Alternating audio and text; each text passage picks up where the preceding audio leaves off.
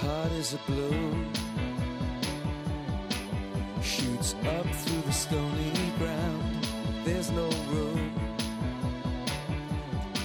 No space to rent in this town. You're out of luck. And the reason that you had to care, the traffic is stuck.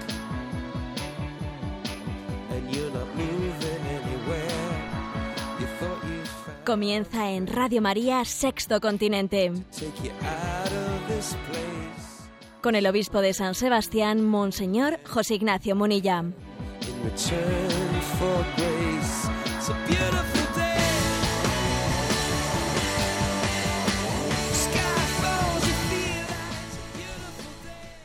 Un cordial saludo a todos los oyentes de Radio María. Un día más, con la gracia del Señor, proseguimos este programa llamado Sexto Continente que los lunes y viernes de 8 o 9 de la mañana realizamos aquí en Radio María. Un programa Sexto Continente que tiene su nombre pues de esa llamada a la evangelización que nos hizo nuestro Papa emérito Benedicto XVI a evangelizar el mundo también también desde ese continente digital que nos da posibilidades que es fuente de muchos peligros vamos a ser claros ¿eh? ese continente digital ese internet es fuente de muchos peligros pero al mismo tiempo que, que somos tentados desde él también Dios quiere que el hombre ejerza ese señorío y se sirva también de la tecnología para la evangelización. Em, quiero comenzar el programa haciendo referencia al, al mensaje enviado a las redes pues antes de ayer. Eh, todos somos conscientes de las noticias que están sirviendo los medios generalistas, de lo que se ha, lo que ha acontecido en la Santa Sede, en el Vaticano, la detención de ese sacerdote, la publicación de esos libros, eh, escándalos por aquí, escándalos por allá. Eh, desde luego, creo que hay que poner bastante entre paréntesis eh, la- las, este tipo de publicaciones de Batilix, pues porque uno dice qué será cierto de esto, qué será sacado de contexto, qué será explícitamente pues inventado. Es muy difícil discernir eh, hasta qué punto esas noticias que se nos sirven pues eh, parten de una de una verdad cierta, deformada, a media verdad, es difícil. ¿eh? Por eso me pareció lo oportuno enviar la siguiente, el siguiente mensaje a las redes sociales, ¿eh? que es este, de los 140 caracteres famosos de Twitter. El mensaje es, en la Iglesia hay suficiente santidad para estímulo de quien busca a Dios y suficiente miseria para justificación de quien no le busca. ¿Mm? Lo repito. En la Iglesia hay suficiente santidad para estímulo de quien busca a Dios y suficiente miseria para justificación de quien no le busca. Con esto no quiero decir que no haya que seguir adelante la purificación, como está haciendo el Papa Francisco, porque creo que tenemos que estar en continuo camino de purificación, pero también creo que es muy importante eh, hacerse la siguiente pregunta. ¿Qué es lo que buscas? Porque, porque si tú estás buscando algún escándalo para intentar con él justificarte de, de tu no entrega a Dios, bueno, te digo yo que lo vas a encontrar. Y además es que si no lo encuentras, te lo vas a inventar. ¿eh? Ahora bien, si estás buscando, si estás buscando a Dios, si estás buscando eh, su camino, también te digo que vas a encontrar el, testimonios de santidad que sean para ti un acicate y un aliciente en el seguimiento de Dios. ¿eh? Bueno, este ha sido el mensaje enviado esta semana en este programa de Sexto Continente. Bueno, me vais a permitir que hoy, que hoy haga el programa de una manera un poco especial, pues porque la verdad es que no, me ha pillado el toro y no he tenido el tiempo necesario de prepararlo con las preguntas vuestras, etcétera. Entonces me quiero servir, quiero poneros eh, una, pues un, un coloquio, grabar un- vamos, un- una charla, un coloquio que tengo grabada de un encuentro con las, aquí con las familias de la diócesis de San Sebastián que hemos tenido recientemente. Un encuentro en el que, ante la proximidad del, del jubileo de la misericordia, pues hemos hablado de la familia como hogar de misericordia. ¿eh? Eh, a nosotros se nos ha predicado desde pequeño pues las virtudes, pero mejor dicho, las eh, lo que son las obras de misericordia, obras de misericordia corporales y obras de misericordia espirituales. Generalmente solemos pensar que estas obras de misericordia uno las practica corporales y, espirituales con los pobres o con los de fuera, pero ojo, también las obras de misericordia se practican adintra dentro de la iglesia. Este ha sido el tema de este coloquio y vamos a, a escucharlo y al término del cual pues te diré una palabrita y os doy la bendición. Comenzamos sin más esta charla Familia Hogar de Misericordia. Bueno, Familia Hogar de Misericordia, ¿no? Es el título de la charla. Y me imagino pues que, una, una, razón buena pues para hablar de la familia desde el punto de vista de la misericordia, pues es la convocatoria que ha hecho el Papa del jubileo de la misericordia. El Papa nos ha hecho esa llamada a vivir el jubileo de la misericordia el próximo, pues, partiendo del Día de la Inmaculada, ¿eh? hasta la Inmaculada del año 2015 hasta el Día de Cristo Rey del 2016, un jubileo dedicado especialmente a la misericordia. En días anteriores, la semana pasada, tuvo el Papa un encuentro con los cursillistas de cristiandad en, Roma, allí en el aula Pablo VI. Y entonces va y preguntó, a ver, ¿quiénes de aquí se saben cuáles son las obras de misericordia? Y allí un tal, a ver, que levanten la mano los que no lo saben. Entonces levantaron la mano pues una buena cantidad y tal. Y entonces el Papa mirando a los obispos les dijo, tienen ustedes trabajo, ¿eh? les dijo así, como diciendo, a ver, tienen que enseñarles cuáles son las obras de misericordia. Bueno, pues a mí se me ha ocurrido, con un título como este, Familia, Hogar de Misericordia, oye, y si aprovechamos para repasar las obras de misericordia y para ver cómo se practican las obras de misericordia dentro de la familia? Porque generalmente las obras de misericordia siempre las hacemos hacer referencia hacia los pobres a destra, hacia destra de la familia. Pero ojo, las obras de misericordia también se viven adintra, entre nosotros. Nosotros somos pobres. Y nosotros necesitamos de estas obras de misericordia. Yo creo que no sé, yo por lo menos nunca había pensado en esta categoría. ¿eh? Vamos, y vamos a hacer esta pequeña experiencia de apliquemos las obras de, la de misericordia, que sabéis que son siete y siete. Siete son las espirituales y siete son las corporales. ¿eh? Aprovecho para comenzar por, por recordarlas. Sabéis que la doctrina de las obras de misericordia nace principalmente de Mateo 25, del juicio final. Tuve hambre, me diste de comer, tuve sed, veniste a visitarme, Las obras de misericordia, las corporales son visitar al enfermo, dar de comer al hambriento, dar de beber al sediento, dar posada al peregrino, vestir al desnudo, redimir al cautivo y enterrar a los muertos.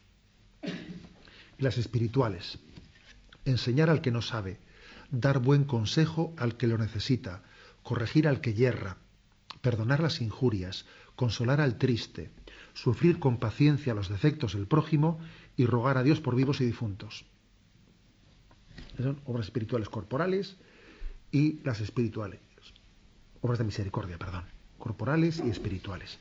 Bueno, vamos a hacer, si os parece, eh, una pequeña aplicación a la vida familiar. ¿Cómo se vive cada una de estas obras de misericordia adintra entre nosotros?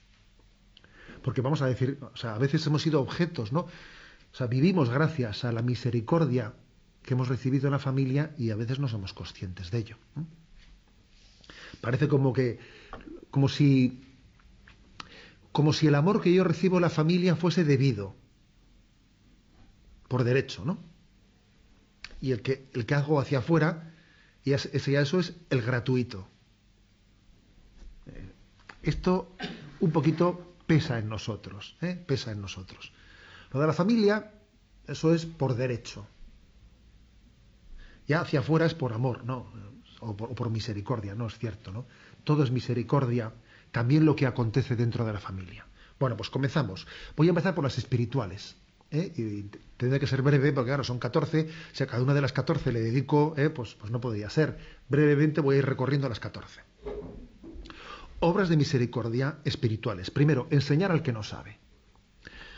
Obviamente, creo que en el seno de la familia vivimos eh, la gran responsabilidad, la gran responsabilidad de, de que nuestros hijos se abran al conocimiento a través de nosotros. Todo lo que hemos recibido, o sea, somos una pizarra en blanco, ¿no? Todo lo que hemos recibido, pues lo hemos recibido gratuitamente en el seno de la familia. Y yo, y la cultura que yo tengo no es para mí, es para darla. ¿eh? Eh, En el seno de la familia caemos en cuenta de lo que es la gran responsabilidad de decir, mira, yo soy yo, pero no soy mío, no soy mío. Yo soy yo, pero soy, pues para, Dios ha pensado en mí como un instrumento, pues para que nuestros hijos, para que el propio matrimonio se abra al conocimiento de la verdad, porque el hombre ha sido creado para la verdad y para el amor. Tenemos una vocación a la verdad. Entonces, enseñar al que no sabe es recordarnos que la familia ha recibido esa llamada, ¿no? A la educación en la verdad. Qué importante es como que, que en la familia hemos vivido la paciencia en el enseñar. Es enseñar pero con paciencia, adaptándonos a los ritmos de la capacidad de conocimiento. En, la familia hemos aprendido también que hay una tríada, ¿no? Una tríada entre escuela, parroquia y familia. Y entonces hemos pedido ayuda desde el seno de la familia a la escuela y a la parroquia para que también nos ayuden en la enseñanza, nos ayuden en la educación. En la familia también es donde se juega la educación en la disciplina, en el estudio, o sea, la disciplina en el, en el aprender a aprender, aprender a aprender, que es clave. Supone una gran eh, también dominio de nosotros mismos, ¿no? De nuestra voluntad, el aprender a, a tener una disciplina para el estudio. O sea, la familia es aquella en la que el enseñar al que no sabe como obra de misericordia se practica sin duda alguna, pues y se prodiga con más tiempo. Y voy a decir una cosa más, que también esto afecta al matrimonio, porque marido y la mujer, pues no, no hay un matrimonio en el que en la cultura del marido y la mujer sean equivalentes. Siempre, pues uno tiene especialmente habilidad en un tipo de conocimientos, otro tiene habilidad en otro tipo de conocimientos, y es verdad que un matrimonio que vive en comunión se enseña mucho el uno al otro. Se enseña muchísimo.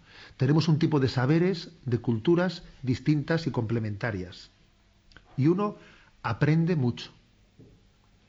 Y es muy importante también además que haya un trasvase de cultura dentro del matrimonio, un trasvase de conocimientos, es importante. Bueno, eso en primer lugar, enseñar al que no sabe.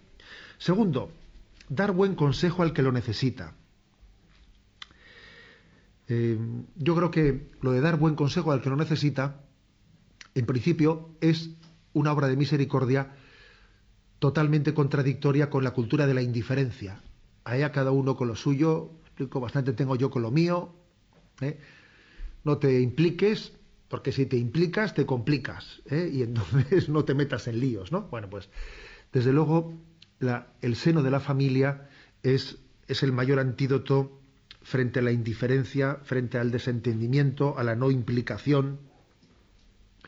Y creo que la familia es el, es el lugar en el que con más espontaneidad no se, se practica el dar buen consejo al que lo necesita hay una cosa, me parece muy importante, cómo en, el seno, en, en, una educación equilibrada tiene que haber un paso, dar buen consejo al que lo necesita, de ir pasando del tránsito de dar órdenes a dar consejos.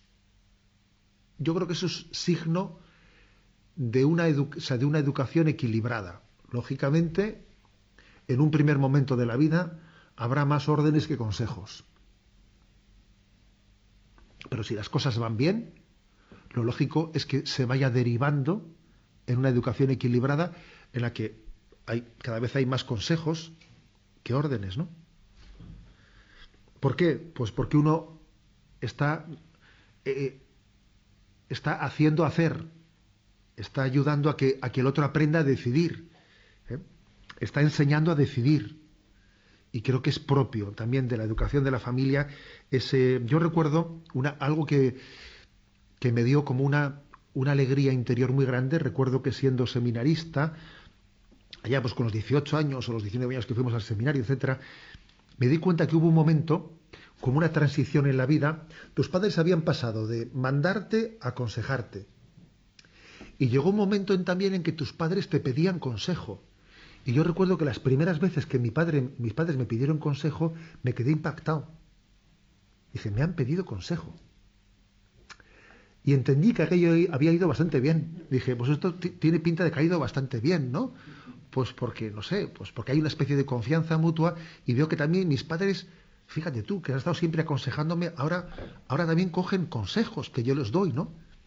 O sea, es decir, el consejo, eh, el ir, el ir profundizando en él suele ser un buen signo, ¿eh?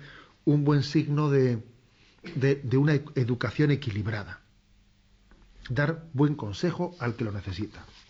Tercero, corregir al que hierra. Sin duda alguna, la familia es el lugar en el que la corrección fraterna se hace con más naturalidad. Fuera de la familia es difícil encontrarte con gente con tanta virtud como para corregir. Y la corrección muchas veces es suplida por la puñalada por la espalda. ¿Eh? y además no, no ni siquiera por delante, sino por, por la espalda. No hay suficiente amor para corregir. La familia, la verdad es que es el lugar de la corrección en el que la corrección fraterna se llega a hacer con plena naturalidad. Yo diría que una corrección es un consejo que está dispuesto a contrariar, que está dispuesto a incomodarse, que está dispuesto a incomodar, que supera el amor complaciente. Que hoy en día también, ¿eh? a veces Queremos complacer tanto que por ser complacientes no amamos adecuadamente. Y casi se pone, como meta de la educación el no conflicto. A ver, no, la, meta de la educación no puede ser el no conflicto, no, no puede ser. No es que busquemos los conflictos, no los buscamos, pero la meta no puede ser el no conflicto. Entonces, como creemos, como creemos en, el, en el bien, como creemos la verdad, practicamos la corrección al que yerra en el seno de la familia. En cuarto lugar, la cuarta obra de misericordia espiritual. Enseñar al que no sabe, dar buen consejo al que lo necesita, corregir al que yerra, perdonar las injurias, perdonar al que nos ofende. ¿no? Yo creo que en el seno de la familia eh, se nos ha enseñado dos cosas. A pedir perdón y a perdonar. Las dos cosas se nos han enseñado. Que son complementarias, que son dos caras de la misma moneda, pero que supone la primera, superar el orgullo. Para pedir perdón hay que superar el orgullo. Y para perdonar hay que superar el rencor. Pedir perdón supone un orgullo sanado y perdonar supone un rencor también sanado. Yo, yo diría que la única manera de, de, poder, de poder educar en el pedir perdón y en el perdonar es viviendo la experiencia que esa tiene lugar en el seno de la familia de que de cuántas cosas yo he sido perdonado. Lo que, lo que enseña a perdonar y lo que enseña a pedir perdón, en el fondo es repetir lo que han hecho conmigo. Lo que han hecho conmigo. Y la verdad es que una vida, ¿no? En nuestra, en nuestra experiencia familiar, ¿cuántas veces hemos sido gratuitamente perdonados? ¿no? Que, que en el seno de la familia es muy importante que seamos educados en la sensibilidad de reconocer la gratuidad con la que yo he sido querido las infinitas veces que yo he sido perdonado. Por eso que cuando a alguien se le, se le enseña, ¿no? O que incluso se le inquiere, oye, aprende a perdonar, aprende a pedir perdón, ¿no? Pues en el fondo hay que remitirse a la experiencia de lo que él ha recibido. Repite lo que has recibido. Gratis lo has recibido, dalo gratis. Es la experiencia de la gratuidad en el amor. Solamente el que ha sido amado con gratuidad es capaz de repetir la misma experiencia. Quinta obra de misericordia. consolar al triste. ¿eh? Consolar al triste. Yo diría que este es el tema de la educación de los estados de ánimo dentro de la familia. La educación de los estados de ánimo, que suele ser una de, las cosas a veces que más nos hacen sufrir. ¿Mm? Esto no solo con los niños, también en el matrimonio, sin duda alguna, ¿eh? sin duda alguna. La educación en los estados de ánimo, que supone una educación en que tengamos una tolerancia al fracaso. Es importantísimo, ¿no? En la educación, educar en la tolerancia al fracaso, en la relativización de nuestros disgustos. Una, la verdadera educación no, es en la que nos educa para cuando todo vaya bien. Una, una buena educación tiene que, tiene que sabernos también darnos resortes para cómo afrontar pues eso, que las cosas casi nunca, casi nunca salen redondas. Dios se suele, que, se suele ocupar de que las cosas casi nunca salgan redondas. ¿eh? No es bueno, no es bueno espiritualmente. ¿eh? Es la educación en el amor propio. La educación en el amor propio y, y me parece que lo de consolar al triste, sí, es consolar al triste, pero es también aprender a relativizar nuestras tristezas. Yo creo que no es una buena educación de, consolar al triste la de que alimente el victimismo. Ay, pobrecito mío, pobrecito mío. No, también creo que consolar al triste es ayudar a caer en cuenta de que tenemos que relativizar muchas cosas que en el fondo, pues nuestros estados de tristeza, muchos de ellos no tienen objetividad, no lo tienen. No lo tienen, ¿no? O sea, intentar adecuar más lo subjetivo y lo objetivo que mi subjetividad no sea absolutamente al margen de la realidad, que dice, pero hombre, que no es para tanto, ¿no? Que te estás ahogando en un vaso de agua. Y sin embargo, aquí debías de darle más importancia a esto y lo pasas por alto. ¿eh? Nos tragamos un camello eh, y, luego colamos un mosquito. ¿eh? la educación en los estados de ánimo para que estén más adecuados a la objetividad es importantísima. Y lo mismo también en el seno del matrimonio, ¿eh? En el seno matrimonio, sabiendo conocernos, respetar nuestros ritmos, ayudándonos un poco también a salir de nuestros estados altibajos, porque, a ver, yo creo que el matrimonio, esto de consolar al triste, pues no, no tenemos que reducirlo exclusivamente, ¿no? Exclusivamente a, decir, bueno, este está de lo suyo, este está de lo suyo, eh, vamos a esperar a que pase este chaparrón, eh, a ver si cuando sale, termina el chaparrón, ya podemos, ya puedo hablarle. Bueno, también, también habrá que abordar eso, ¿no? También habrá que abordarlo. Quizás no, no en medio del chaparrón, que igual no es el momento más adecuado, pero sí en otro, en otro momento. Es decir, aprendiéndonos a educar en nuestros, eh, en nuestros estados de ánimo, ayudarnos a que nuestros estados de ánimo sean también educados. Un poquito menos y un poquito más. ¿no? Me imagino que ya conoceréis la, anécdota famosa de, del divino impaciente de Pemán, eh, que hay una, esa obra tan preciosa del divino impaciente. Hay un momento en el que Francisco Javier, que estaba deseando, ¿no? deseando ir a, a misiones, estaba un poco deseando que Ignacio se lo dijese. No quería ser él el que se propusiese, autopropusiese para ir a misiones. Quería que fuese Ignacio el que se lo dijese, por buscar la voluntad de Dios y no hacer la suya. Entonces hay un momento en que Ignacio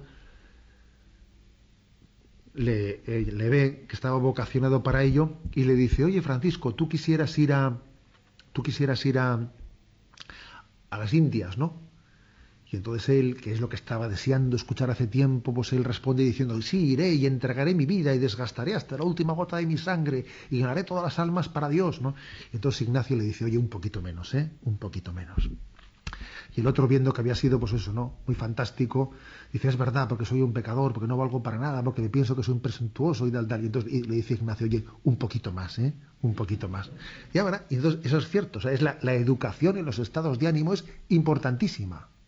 ¿Eh? importantísima. Y esa obra de misericordia pues tiene lugar de una manera paulatina en la educación en el seno de la familia. ¿eh? Sexta obra de misericordia. Sufrir con paciencia los defectos del prójimo. ¿eh? ¿Qué no diremos aquí? Si tenemos en cuenta el famoso refrán, el famoso refrán, kalean uso eh, eta etxean otzo, ¿no? en, casa, en, la calle, en la calle eres paloma y en casa eres un lobo, pues entonces fíjate si hay que sufrir con paciencia los defectos del prójimo, porque claro, en la calle bastante menos hay que sufrirlo, como vas de palomita, más duro esto es en la familia que fuera. Hay obras de misericordia que son más duras fuera, otras que son más duras dentro. ¿ves? ¿Eh? Entonces, posiblemente esto sea así. En la calle los defectos se disimulan mucho, en la familia no. ¿Eh? Entonces yo creo que esta obra de misericordia, que es compatible con el que corregir al que yerra, porque dice, esto no es un poco incompatible con lo que hemos dicho antes, corregir al que yerra. Yo creo que la buena educación es un equilibrio entre mantener ideales altos y tener paciencia. Y claro, ya viene la pregunta, ¿y eso cómo se dosifica? Eh? ¿En qué nivel? Pues claro, pues eh, lógicamente dependerá de la edad, dependerá de los ritmos de crecimiento de una persona, dependerá también de su estado interior, de, de, del momento de crisis que puede vivir, de la prudencia. Bueno, ahí habrá un montón de factores que no permiten una receta para todo el mundo, pero es cierto que la educación supone compaginar, pues el no renunciar al ideal más pleno, de la madurez y segundo, tener paciencia. Tener paciencia. Dijo, San Juan Pablo II en, eh, en, la encíclica Familiares Consorcio que bueno, que hay que compaginar. ¿eh? Nosotros creemos en la ley de la gradualidad, pero no en la gradualidad de la ley. ¿Eh? Él hizo esa distinción no confundir la ley de la gradualidad con la gradualidad de la ley. Es decir, no creemos en la gradualidad de la ley. Es decir, lo que es malo es malo y no va a ser bueno. ¿eh? Pero creemos en la ley de la gradualidad. Igual hay que tener paciencia en tener una cierta tolerancia con esto que sé que no es bueno hasta que finalmente pueda tener el tiempo suficiente de poder serlo.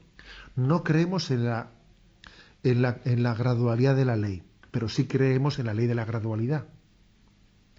Dios es paciente. ¿eh? Y este es el, el amor maduro sabe compaginar, ¿no? Corrección fraterna y aceptación de los defectos del prójimo. Lo que está claro es que muchísimas personas han vivido la experiencia de que hasta que no han sido aceptadas como son, no reciben la fuerza de Dios para empezar a cambiar. Es curioso esto, ¿eh? uno tiene un nivel de defectos. Y entonces, eh, dentro de la familia, percibe un rechazo, un rechazo, un rechazo y un rechazo, ¿no? Y hasta que no, quizás hasta que no es aceptado como es, hasta que no es querido con sus defectos, no tiene la fuerza suficiente para poder cambiarlos. Porque para poder cambiar unos defectos hay que tener algo de autoestima, y si no tienes autoestima, si no te sientes querido, no tienes fuerza para cambiar tus defectos. Entonces esto se vuelve, se vuelve una pescadilla que se muerde la cola. Tú a alguien comienza por quererle como es, para poderle después ayudar a que cambie. Pero si no tiene la experiencia de ser querido como es, va a ser difícil que tenga fuerza para cambiar. Por eso también yo creo que a esto se refiere, ¿no? Esta, esta bienaventuranza, perdón, obra de misericordia, sufrir con paciencia los defectos del prójimo.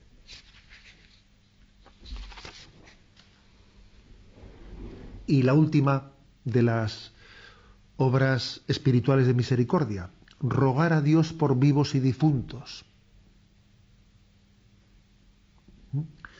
Pues yo creo que aquí hay una gran escuela, la, la familia como escuela de oración. ¿eh? Si no se enseña en la familia a rezar, ¿dónde se va a enseñar a rezar? O sea, ¿dónde? No, no, no, no es posible. ¿eh? Algunos de vosotros sois catequistas y tenéis la experiencia de que, de que en realidad quien no quien no ha recibido esa lección en casa es pedirle peras al olmo, que la aprenda en un paso fugaz por una catequesis, es pedirle peras al olmo. ¿eh? Entonces creo que la, la experiencia de ver a nuestros padres rezar de ver cómo oran y de verles recogerse en oración y de ver que para ellos eso es un momento sagrado, conmueve, ¿eh? nos conmueve. Porque todo el mundo somos conscientes de que, si pues el acto de rezar en familia es algo que, que, nosotros lo tenemos como algo que nos conmueve o no. Si, por ejemplo, uno, uno percibe que su padre eh, a la hora de rezar dice, venga, tenemos que rezar. Venga, Agur María, gracias, a pam, pam, pam. Y luego la Ita dice, calla, que empieza el fútbol. ¿eh? Pues eso se nota. Se nota. Porque eso no es que lo digas, es que lo transmites por los poros. ¿eh? Tú transmites por los poros qué es para ti, ¿eh? o sea, en qué te va la vida y en qué no te va la vida. Hay cosas que son, hay valores que son emocionales, ¿no? O sea, que casi vale más, vale más lo, ¿eh? lo, que tú transmites emocionalmente que lo que tú has dicho. Eso es así. Y uno de ellos es esto de la oración. Igual que se nos dice, ¿eh? permitidme que os devuelva la pelota, ¿eh?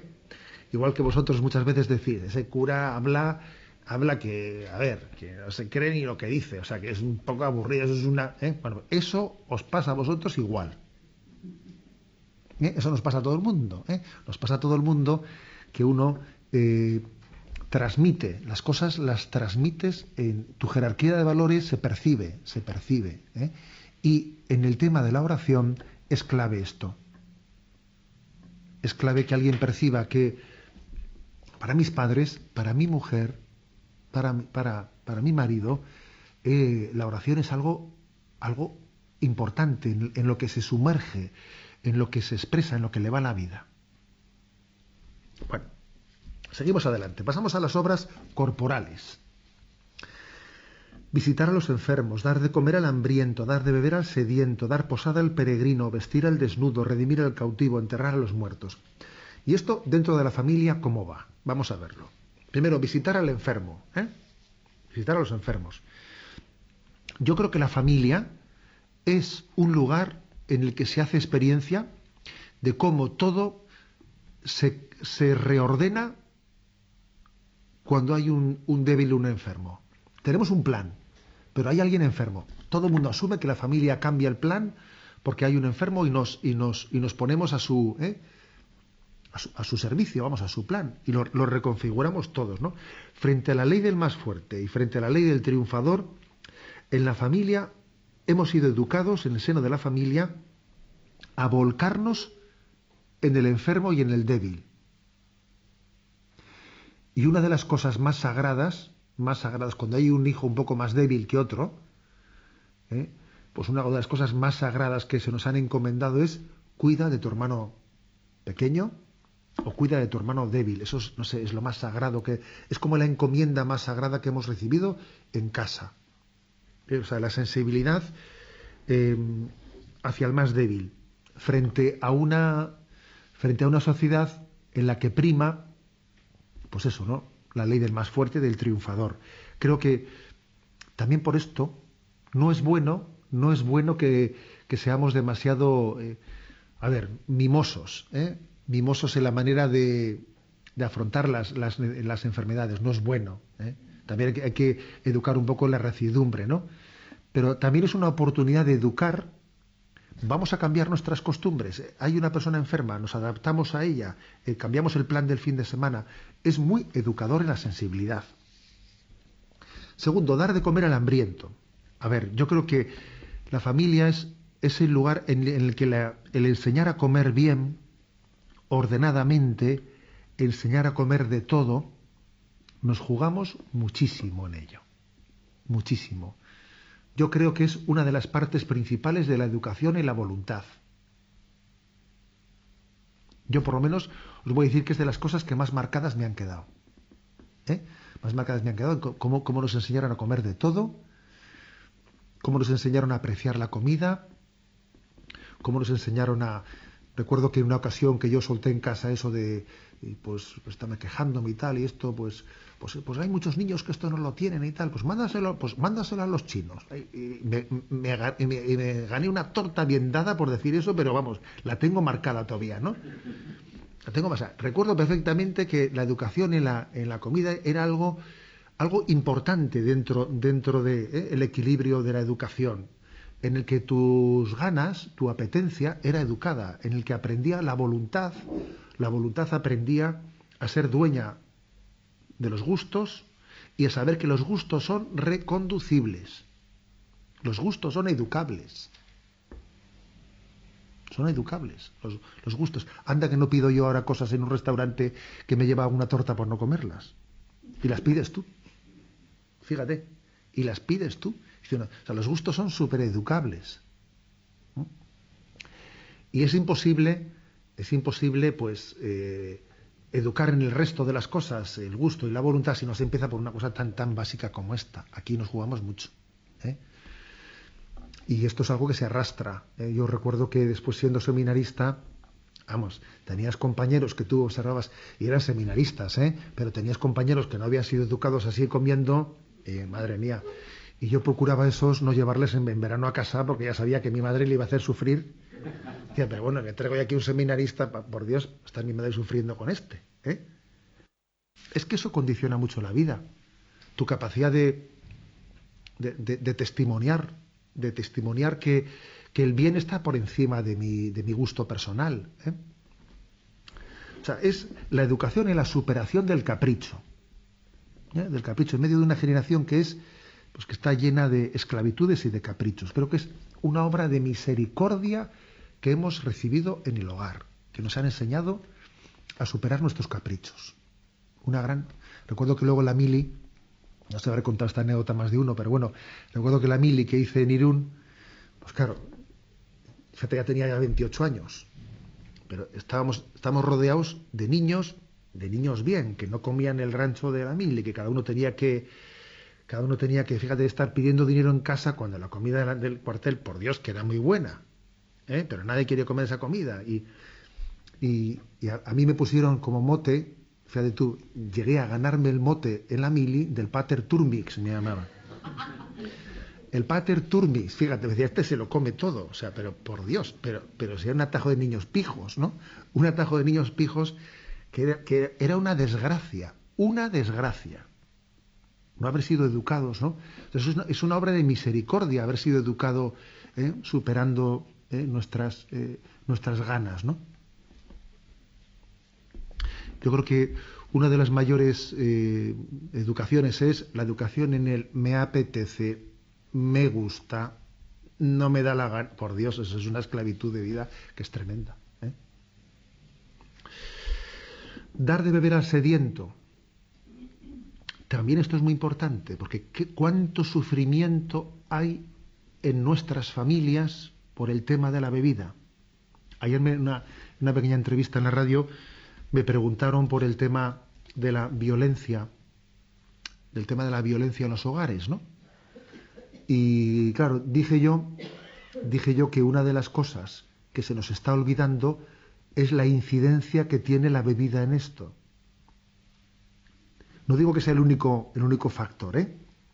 pero es un factor muy importante el de la incidencia de la bebida en la agresividad en el seno de la familia. Eso hace un daño tremendo. ¿Cuánto afecta a la comunión del matrimonio? ¿Cuánto afecta a la autoridad moral para la educación de los hijos? que puede llegar aquí a, despojarnos de autoridad moral a la hora de educar a nuestros hijos, el que nosotros bebamos, nos puede, nos puede despojar de autoridad moral.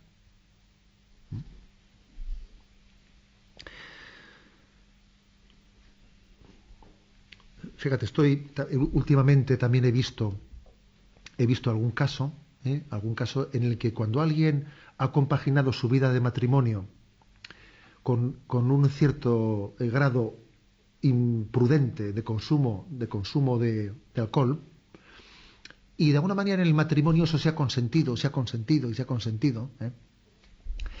Y luego esa persona, después de muchos años, finalmente, gracias a Dios, deja el alcohol. Paradójicamente puede llegar a ocurrir una crisis en el matrimonio, porque esa persona ya se ve distinta.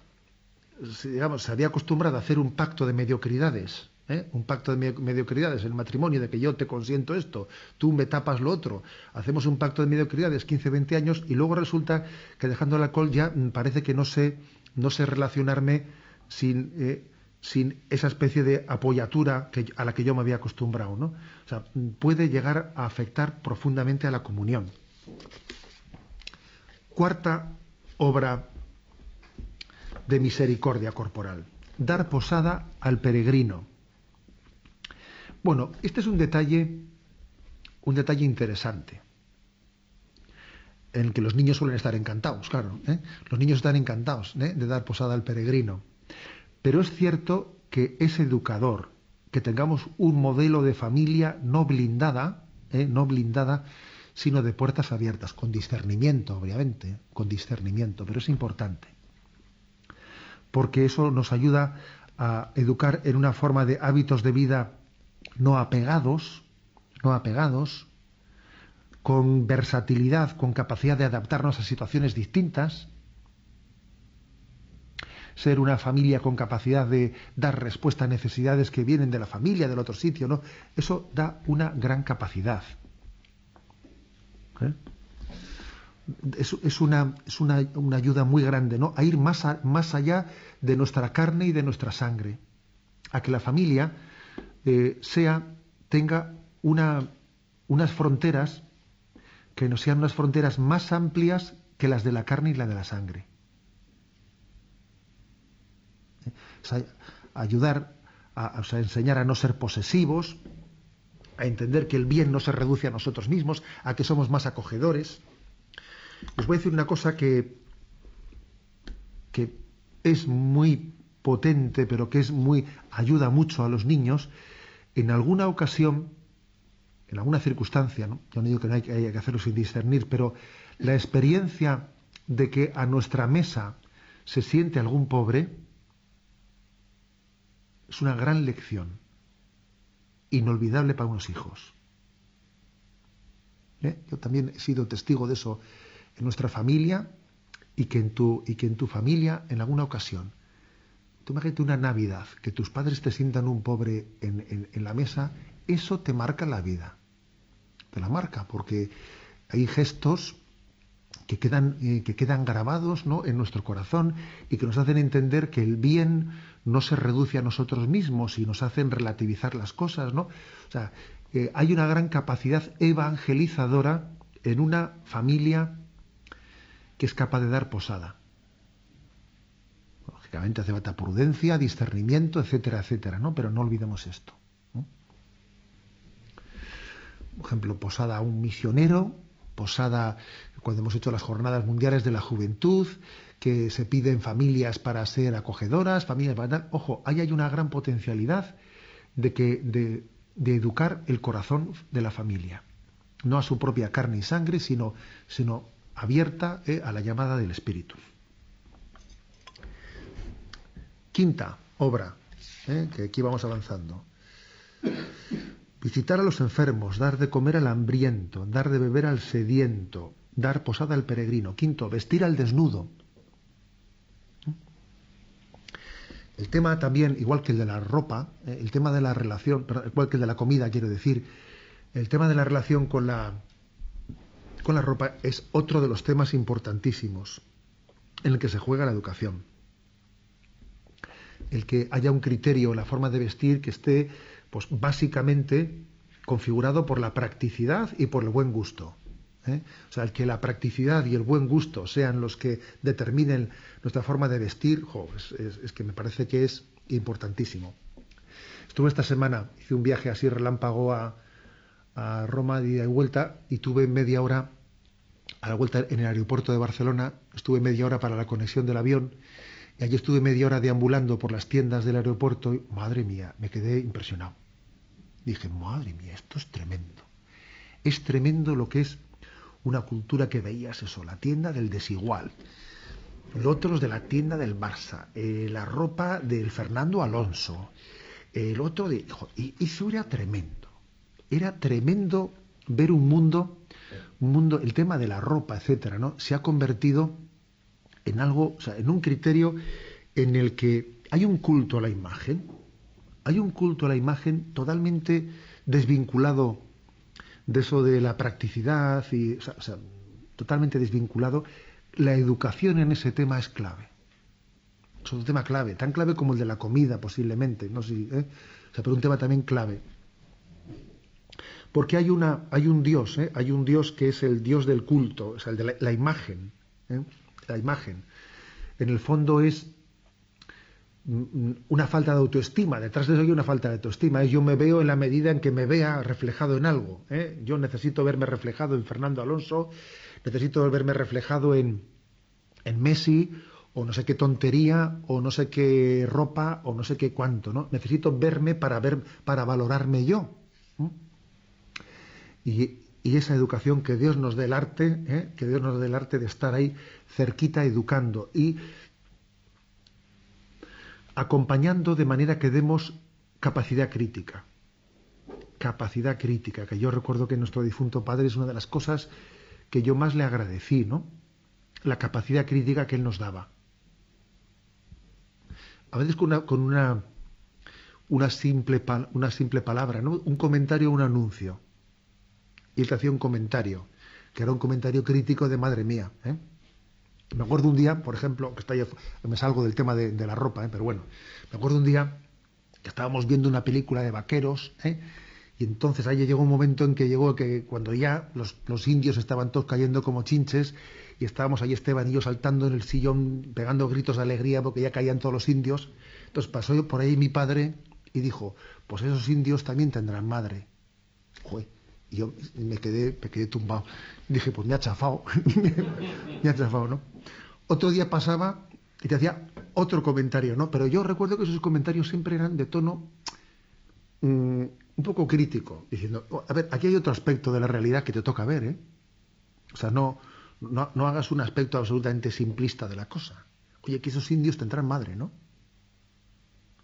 Dice, pues no lo había pensado, ¿eh? No lo había pensado creo que la capacidad crítica en el tema de, mmm, del vestir, o sea, el que nosotros hacia nuestros hijos tengamos la, la, cercanía que se necesita tener para poder contrapesar el influjo de, de ese tsunami, ¿eh? que es el mundo de la imagen y, y, de la fuerza que tiene nosotros, supone mucha cercanía y supone haber, haber estado ahí haciendo proposiciones también sencillas, sensatas, educando lo práctico, educando lo sensato, educando la austeridad, haciendo valer, haciendo valorar lo que cuestan las cosas, lo que, lo, que, lo que cuesta también ganar el dinero. Por lo tanto, ¿no? frente al consumismo y frente a la imagen, yo creo que tiene que haber gusto y practicidad.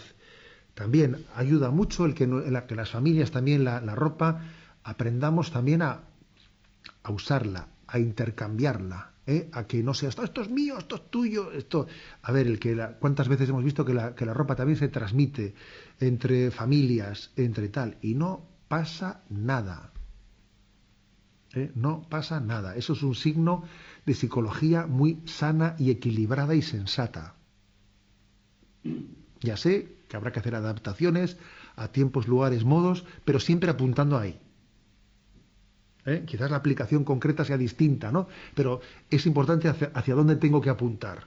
Porque si apunto a lo contrario no te digo yo. Bueno. Sexta. Redimir al cautivo. Y esta cómo lo aplicamos en la familia. Claro, redimir al cautivo, ¿eh? lo de visitar a los encarcelados. Bueno, apliquémoslo a, al tema del castigo, ¿eh? del castigo en el seno de la familia redimir al cautivo, visitar a los encarcelados, también creo que en el seno de la familia podía tener una aplicación en que cómo se deben de practicar también el castigo en el seno de la familia. Un castigar con proporcionalidad, con ecuanimidad, sin acritud, desligando el castigo del cabreo, sin acritud, sin visceralidad, con coherencia, porque también hay que castigar con coherencia. Si uno castiga incoherentemente o que haga una cosa y luego la otra no tiene coherencia ninguna, pues es que el castigo no tiene, no tiene pedagogía. En definitiva, con esperanza. Tiene que haber castigos que sean con esperanza, que no sean castigos de humillación, sino que sean esperanzadores. Eso creo que la familia es algo importantísimo, que lógicamente tiene que ser hablado en el matrimonio. Y tiene que ser objeto de contraste, de hablarlo en serenidad, etcétera, para que haya un criterio, un criterio, pues, consensuado. Si no es plenamente compartido, por lo menos consensuado, porque es que a veces las cosas, hoy hay que consensuarlas, ¿no? Eh, esto creo que es importante. Y también creo que es importante en la educación a los hijos de cuál tiene que ser su comportamiento hacia su hermano castigado. Esto también lo recuerdo yo de mis tiempos. ¿eh? Recuerdo yo haber recibido alguna buena, alguna buena reprimenda de pequeñito por haberme cebado con mi hermano que estaba castigado. De manera que al final castigado fui yo y el otro fue indultado, ¿sabes? Eso lo recuerdo muy bien recordado, ¿eh? eso lo tengo bien clavado. ¿eh? Y recuerdo que fue una gran lección, una gran lección la de que tus padres no te permitiesen que tú hicieses del castigo de tu hermano un motivo para que aquí yo voy a, ¿eh? aquí voy a aprovechar yo para. ¿eh? Lo recuerdo como una gran lección. O sea que también nosotros aprendamos entre los hermanos, entre los, hermanos pequeños, no a, a saber no hacer nunca leña del árbol caído, porque somos tendentes a eso, ¿sabes? Hay un momento que un chico tiene un poquito de crueldad, dice, bueno, ahora que estamos aquí, vamos a hacer leña del árbol caído. ¿eh? Entonces también el concepto de misericordia, que no es el concepto de voy a ser cómplice en el sentido, no, no, no, pero sí el concepto de misericordia, no de complicidades indebidas, es bueno. ¿eh? Y por último, visitar a los enfermos, dar de comer al hambriento, dar de beber al sediento, dar posada al peregrino, vestir al desnudo, redimir al cautivo, enterrar a los muertos.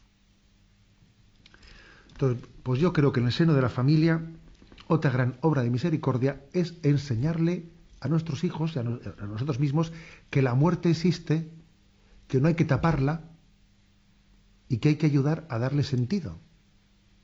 Es una gran obra de misericordia esa en nuestra, familia, porque nadie afronta el tema de la muerte de manera que se enseñe que la muerte, o sea, por una parte es naturalizar la muerte y por otra parte sobrenaturalizarla.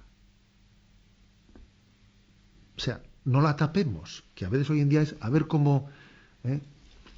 al niño no le lleves al funeral, al otro no sé qué. Bueno, pero no, pero no será bueno hacer de la muerte una gran pedagogía. Eh, el hecho de que de que muchas familias, ¿no? Pues un tanto por ciento muy alto de las familias, pues eh, los ancianos no fallezcan en los hogares, puede, puede generar el hecho de que los, los hijos no estén debidamente educados en el misterio de la muerte, ¿no? Han visto la muerte en las películas, pero no han aprendido naturalmente lo que es el momento de la despedida de un ser querido. No lo han aprendido.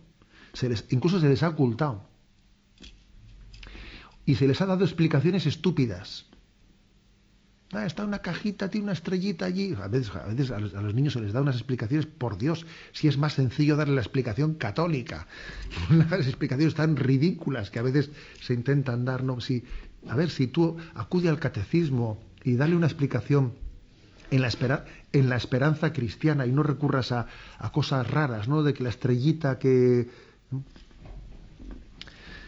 Creo que mm, también es una gran obra de misericordia, ¿no? Que la familia sea un lugar en el que se enseñe, se enseñe la muerte y se enseñe a guardar memoria de los antepasados. Y que nuestra familia se sepa cómo era el abuelo y que se cuenten anécdotas suyas. Y que se cuente, eso eso es muy importante.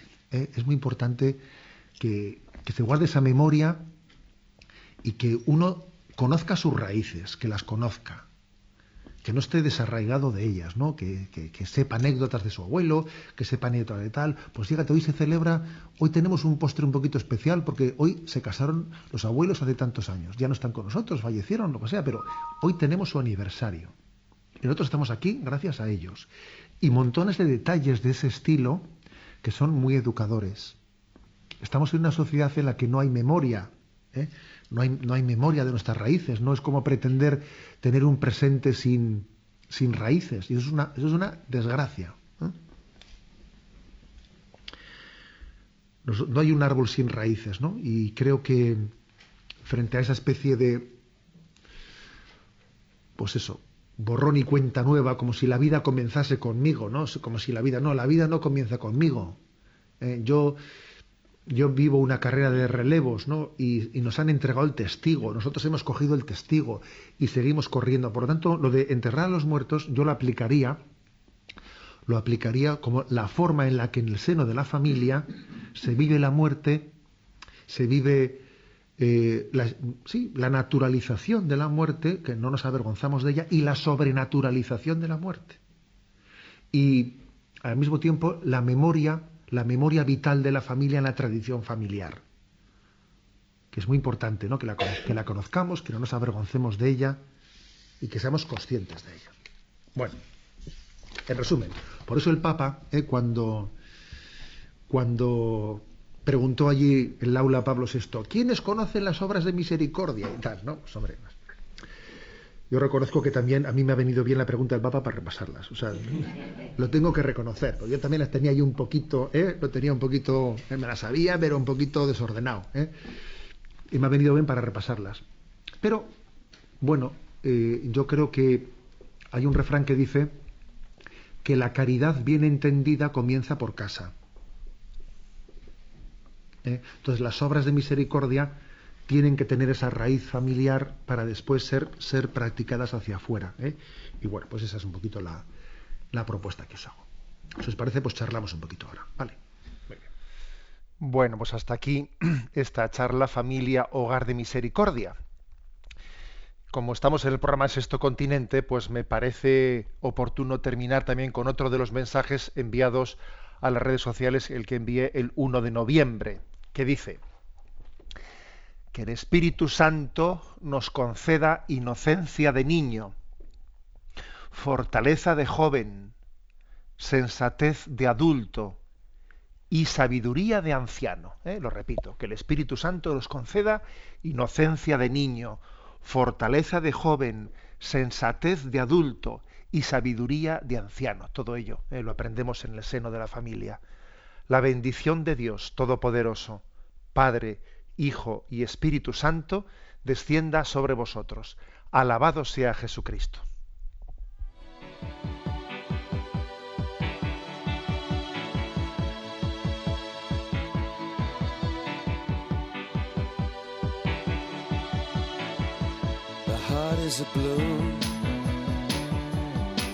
Shoots up through the. There's no room,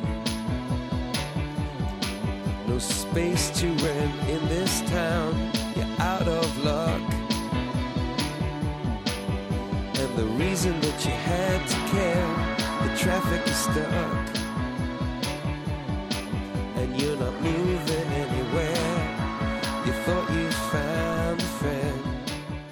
Han escuchado en Radio María Sexto Continente, un programa dirigido por el obispo de San Sebastián, Monseñor José Ignacio Monilla.